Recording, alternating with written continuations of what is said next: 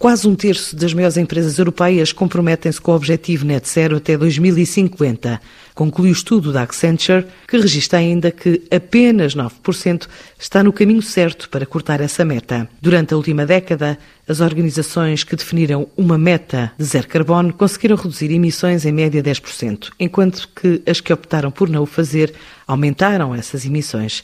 Nesta análise, as empresas do Reino Unido mostram maior propensão a definir metas sustentáveis 37% em comparação com as 27% na Alemanha ou 18% em França.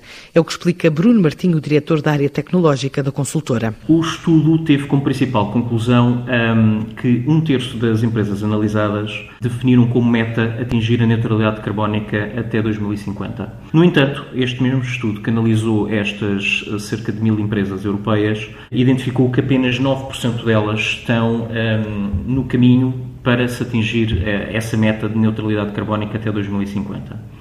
Maior preocupação um, existe em empresas uh, tipicamente Reino Unido e Espanha, em comparação, por exemplo, de França e Itália, onde existem menos empresas com estas metas ambiciosas. Cerca de um terço da, das empresas que foram analisadas, que definiram as suas metas de neutralidade carbónica até 2050, na realidade, muitas delas até foram, inclusive, mais ambiciosas. Temos cerca de uma média uh, entre as várias empresas analisadas do ano 2043 para se atingir esta neutralidade carbónica carbónica.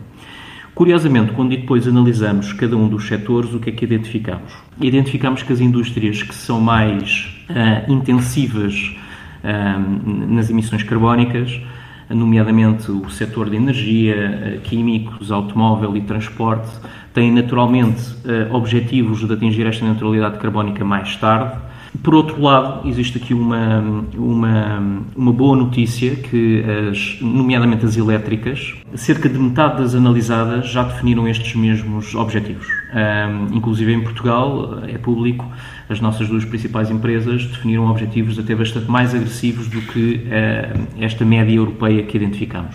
Naturalmente que existem aqui várias preocupações nesta transição, portanto, a inovação tecnológica, toda a componente de colaboração entre indústrias e entre empresas, um, toda a vertente, inclusive regulatória, um, para, para apoiar esta transição justa, vão ser essenciais para que as empresas possam tornar um, este plano de intenções num plano de realidade.